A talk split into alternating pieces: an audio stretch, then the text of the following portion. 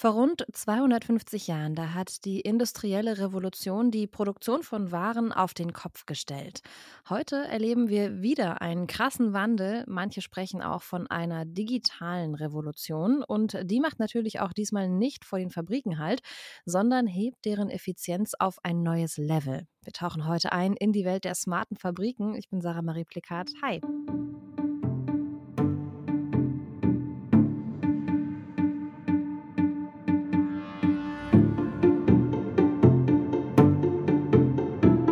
Das Forschungsquartett. Wissenschaft bei Detektor FM. In Kooperation mit der Fraunhofer Gesellschaft. Wie kann künstliche Intelligenz Unternehmen bei der digitalen Transformation helfen? Wie sieht die Fabrik von morgen aus und welche Konsequenzen hat das für die Menschen, die in den Fabriken arbeiten? Das erforscht das Fraunhofer Institut für Fabrikbetrieb und Automatisierung in Magdeburg und zwar in und mit der Elbfabrik. Über diese Forschungsfabrik und die Ambitionen hinter dem Projekt spreche ich jetzt mit meiner Kollegin Esther Stephan. Hallo Esther. Hi. Zuallererst einmal die Frage, was genau ist denn die Elbfabrik? Ich muss irgendwie die ganze Zeit an Hamburg denken, aber das ist es nicht, ne? Es liegt wahrscheinlich an der Elbphilharmonie. Aber die Elbfabrik ist eine Forschungs- und Demonstrationsfabrik. Was das heißt, darauf kommen wir dann gleich nochmal. Und diese Fabrik, die soll es möglich machen, dass neue Technologien in Zukunft leichter in bestehende Produktionen eingebunden werden können. Okay, und was genau heißt das jetzt? Also wie kann ich mir jetzt deren Arbeit konkret vorstellen? Also im Grunde sieht die L-Fabrik von innen erstmal ganz ähnlich aus wie andere Fabriken auch. Es gibt da verschiedene Stationen, an denen Maschinen stehen. Ich habe darüber mit Christian Blobner gesprochen. Er leitet die Abteilung Strategisches Forschungsmanagement am Fraunhofer Institut für Fabrikbetrieb und Automatisierung, kurz IFF. Und er hat mir im Interview auch nochmal beschrieben, was einen in der L-Fabrik eigentlich erwartet. Das sieht in, in dem Sinne aus, dass wir mal einen kompletten Produktionsprozess dort abgebildet haben und einmal aufzeigen wollen, wie das Thema digitale und nachhaltige Transformation letztendlich aussehen kann für eine Produktion. Ja, das heißt, wir haben dort beispielsweise eine einkommende Logistik, ja, das heißt eine Warenvereinnahmung dabei. Wir haben einen Kommissionierarbeitsplatz, eine automatisierte Bearbeitung von Teilen mit Hilfe von, von Robotik. Wir haben eine assistierte Montage, ja, also da, wo was, was von Hand auch zusammengesetzt wird und am Ende dann eine, eine Qualitätsprüfung, so dass wir zeigen können, okay, es kommen Produkte in einen Produktionsprozess rein und die werden weiterverarbeitet, äh, zusammengesetzt. Es wird ein neues Produkt zusammengebaut und am Ende verlässt auch ein Produkt sozusagen unsere, unsere Forschungsfabrik. Also im Grunde ist es eine komplette Fabrik, die digital auf dem allerneuesten Stand ist, in der künstliche Intelligenz zum Einsatz kommt und die auch so nachhaltig wie möglich arbeitet. Okay, Digitalisierung, nachhaltige Transformation, das klingt ja alles richtig toll. Aber um das nochmal zusammenzufassen, warum braucht es das denn? Warum braucht es die Elbfabrik? Also die Elbfabrik zeigt einfach UnternehmerInnen, die einen Betrieb leiten, warum sie eine bestimmte Technik einsetzen sollten. Für diejenigen, die eine Fabrik auf- oder ausbauen, ist es eigentlich gar nicht so einfach, sich vorzustellen, welche Maschinen und Technologien sie benötigen oder mit welchen Technologien sie vielleicht viel effizienter und nachhaltiger wirtschaften könnten. Da denkt man immer so, eigentlich müssten die das ja wissen, das ist ja vielleicht gar nicht so schwer. Aber wenn wir jetzt zum Beispiel an Augmented Reality denken, dann ist es jetzt nichts, wo man denkt, ah, damit könnten wir bei uns an der Station B vielleicht auch arbeiten. Die äh, Augmented Reality, solche Brillen stellt man sich ja vielleicht zum Beispiel nicht in der Fabrik vor. Aber hier in der L-Fabrik könnten die UnternehmerInnen sehen, wie sich eine bestimmte Technik in das große Ganze einfügt. Das heißt, das Thema Digitalisierung und, und Automatisierung, die kann man schlecht immer in Insellösungen, sage ich jetzt mal, erfahren und vor allen Dingen auch die Vorteile dieser ganzen Digitalisierung und Automatisierung lassen sich schlecht an Einzellösungen demonstrieren, sondern die funktionieren eigentlich am besten in einem großen Verband. Ja, das heißt, vor allen Dingen, wenn wir vom Thema Digitalisierung sprechen, werden ja irgendwo Daten benötigt und es werden Daten wieder produziert, die ja dann auch weiter genutzt werden müssen und können. Ja, das heißt, es, es ist ja eigentlich eine Verkettung von ganz vielen einzelnen Elementen. Und in der Elbfabrik können wir diese Verkettung diese einzelnen Prozesse sowohl in der realen als auch in der digitalen Welt einmal als Ganzes darstellen an einem simulierten oder symbolisierten äh, Produktionsprozess und dort einmal dann tatsächlich auch diesen Gesamtblick auf das System ähm, einer digitalisierten und automatisierten Fabrik auch äh, darstellen. Wie Christian Blobner erklärt, bestehen die Abläufe in Fabriken ja eigentlich seit jeher aus vielen kleinen Einzelschritten und Techniken. Also, dass nicht mehr eine Person zum Beispiel einen Stuhl komplett von vorne bis zum Ende baut, sondern die einzelnen Schritte parallel an verschiedenen Stationen passieren.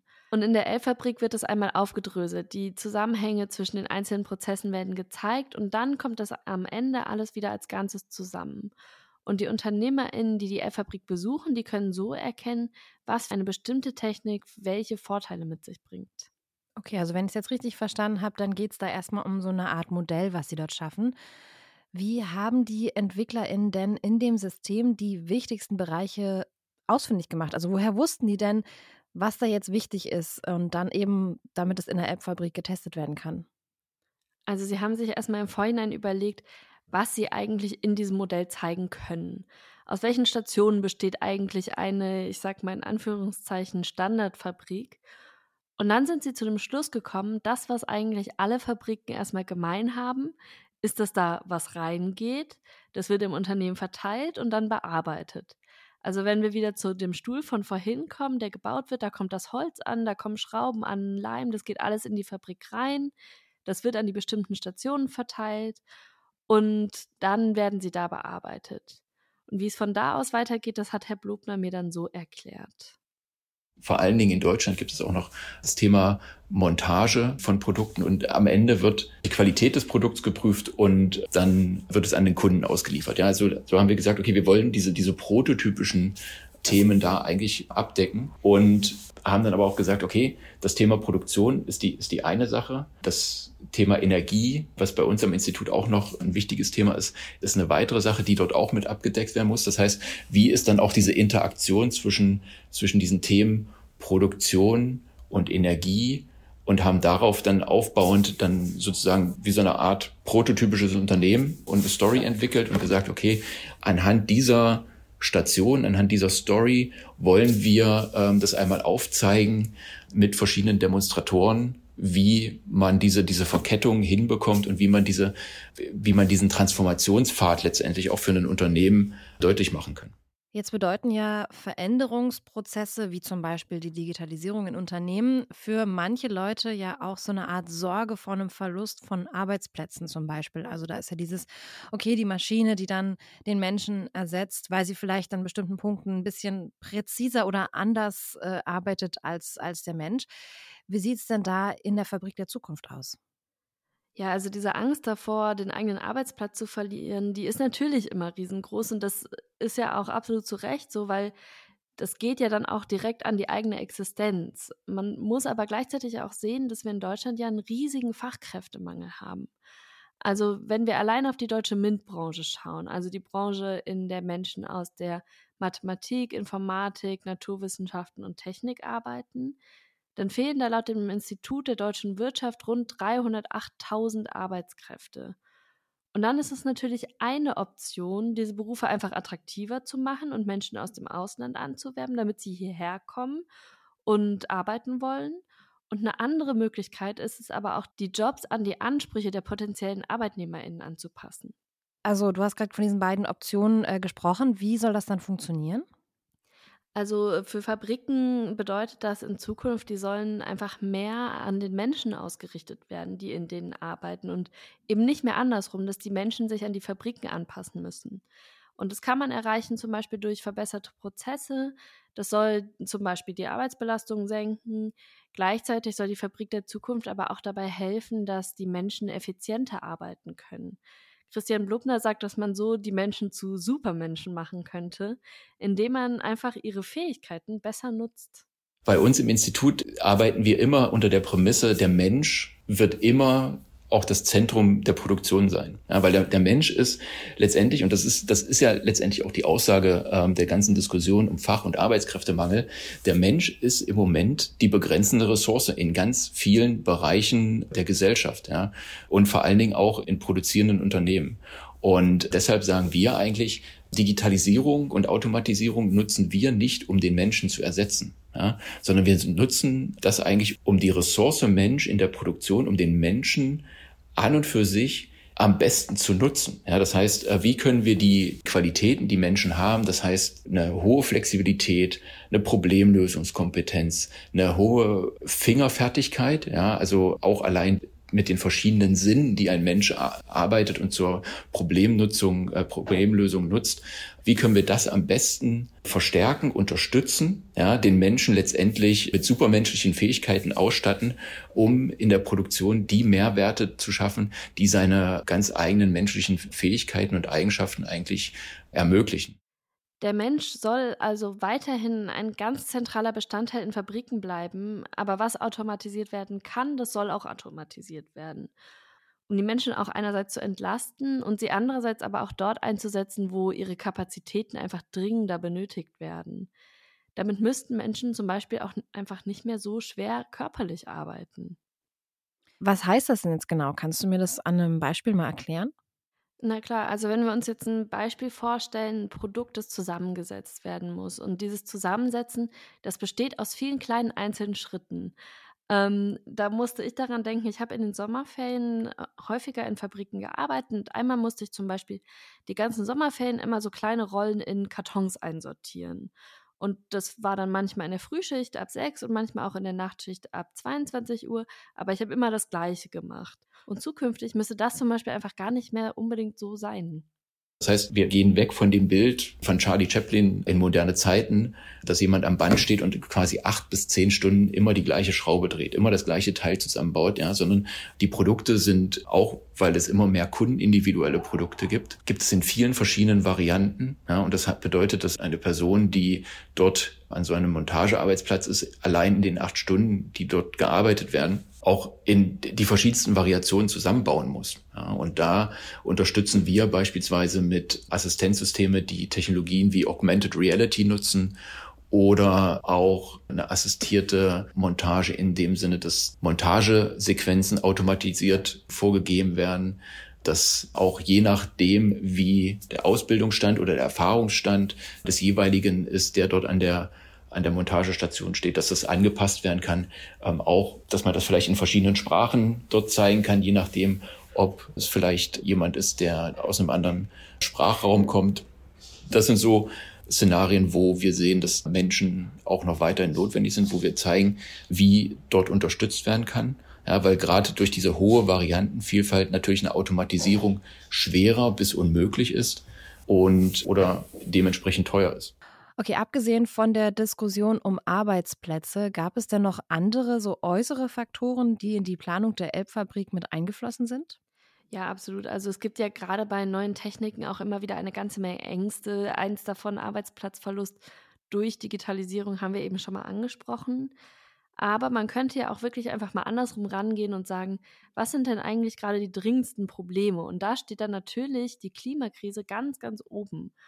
Und in dem Kontext könnte man sich zum Beispiel auch überlegen, wie schaffen wir es denn, die Produkte, die wir herstellen wollen und die wir vielleicht auch herstellen müssten, diese Produkte möglichst klimaneutral herzustellen. Das heißt, wie, welche Auswirkungen hat eine industrielle Produktion auf unsere Umwelt. Ja, wie können wir die Produktion so transformieren? Wie können wir unsere Wirtschaftsstruktur so transformieren, dass da der Faktor Nachhaltigkeit, Energieeffizienz, Ressourceneffizienz auch immer mit bedacht wird? Und das ist für uns das hatte ich am Anfang schon einmal kurz gesagt, für uns ein wichtiger Faktor auch zu sagen, wir, wir wollen das Thema Produktionsoptimierung eigentlich mit der Optimierung der Nachhaltigkeit zusammenbringen. Und deswegen haben wir gesagt, wir trennen dieses Thema Produktionsplanung von Energieplanung eigentlich gar nicht, sondern haben immer eine Gleichzeitigkeit der Produktionsoptimierung und der Ressourcenoptimierung. Wir haben zum Beispiel die, die Elbfabrik oder den, den Produktionsteil dieses Demonstrators auch komplett in die Energieinfrastruktur des Gebäudes mit integriert.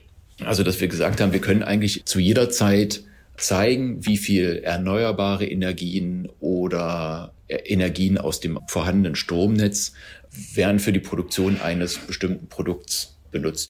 Und man könnte damit zum Beispiel schauen, wie man erneuerbare Energien besser in den Produktionsprozess mit einbezieht. Die Digitalisierung würde also auch hier für eine gewisse Transparenz sorgen, in der man es möglich macht, an bestimmten Punkten auch einfach besser einzugreifen und besser steuern zu können. Hm.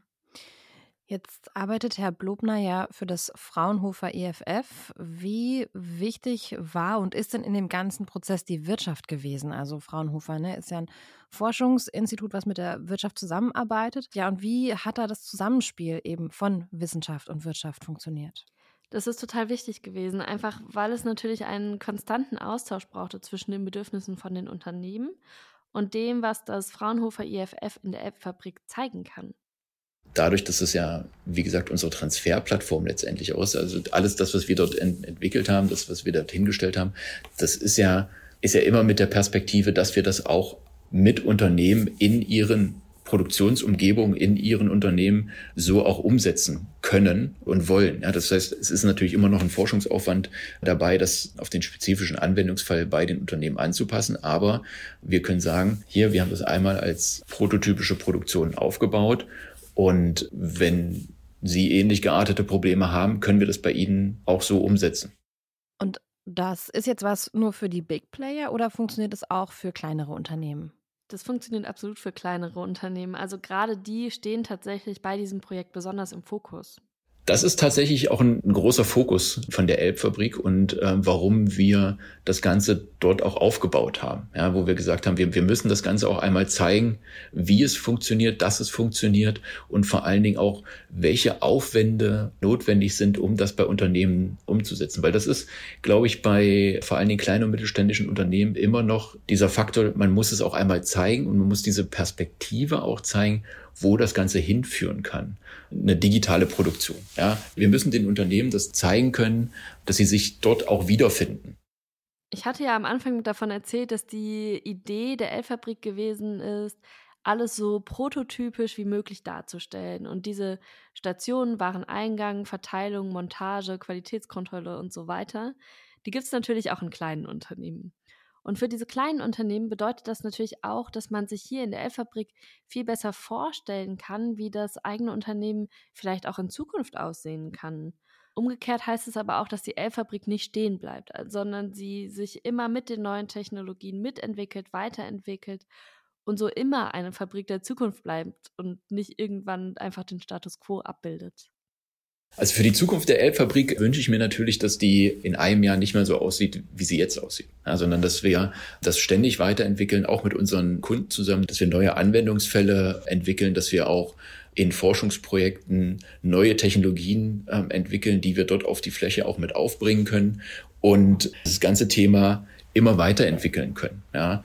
Ein ein Fokus ist jetzt beispielsweise auch schon wieder zu sagen, okay, wie können wir die Elbfabrik, so wie sie jetzt da steht, hatte ich ja beschrieben, ist ja ist es ja eher ein linearer Prozess. Ja, das heißt, irgendwas kommt rein und irgendwas geht wieder raus, dass wir sagen können, okay, wie können wir denn das Thema Kreislaufwirtschaft denn viel besser dort mit abdecken? Ja, das heißt, wie können wir auch die, die Nutzung und das Wiedereinbringen des produzierten Produktes und dann das Auseinandernehmen, das Recycling, Remanufacturing, wie können wir das da auch wieder mit abdecken? Also wir haben schon die Ideen, dass das Ganze auch weiterzuentwickeln, auch thematisch. Und natürlich, dass wir über die Elbfabrik auch wie so eine Art Ideengeber ja, oder Innovationsimpuls bei Unternehmen auch agieren können, zu sagen, okay, ja, ich verstehe das jetzt und ich, ich habe jetzt für mein Unternehmen auch eine Perspektive, wie ich dieses Thema angehen kann, um diese Probleme, die ich im Unternehmen habe, mit den Lösungen, die wir beim Fraunhofer IFF haben, beziehungsweise mit den Kompetenzen, dass wir zeigen können, dass wir diese Kompetenzen haben, um Lösungen auf den verschiedenen Gebieten auch anzubieten. Und damit soll eben die Perspektive aufgemacht werden, darüber nachzudenken, wie man den Fachkräftemangel, hohe Energiepreise, Klima, Energiekrise, Ressourcenknappheit, all diese Dinge als Unternehmen auch angehen kann. Wie sieht die Fabrik der Zukunft aus und wie können Unternehmen die großen Fragestellungen unserer Zeit integrieren? Dazu wird in der Elbfabrik in Magdeburg geforscht und Lösungen gezeigt. Meine Kollegin Esther Stephan hat dazu mit Christian Blobner gesprochen. Er leitet die Abteilung Strategisches Forschungsmanagement am Fraunhofer Institut für Fabrikbetrieb und Automatisierung, kurz IFF. Danke dir, Esther, für deine Recherche und das Gespräch. Sehr gerne.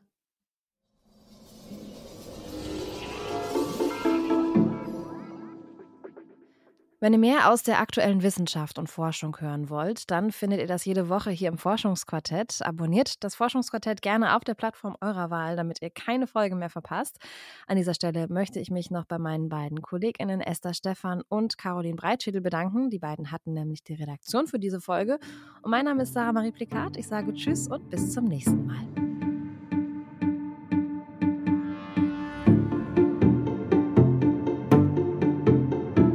Das Forschungsquartett. Wissenschaft bei Detektor FM. In Kooperation mit der Fraunhofer Gesellschaft.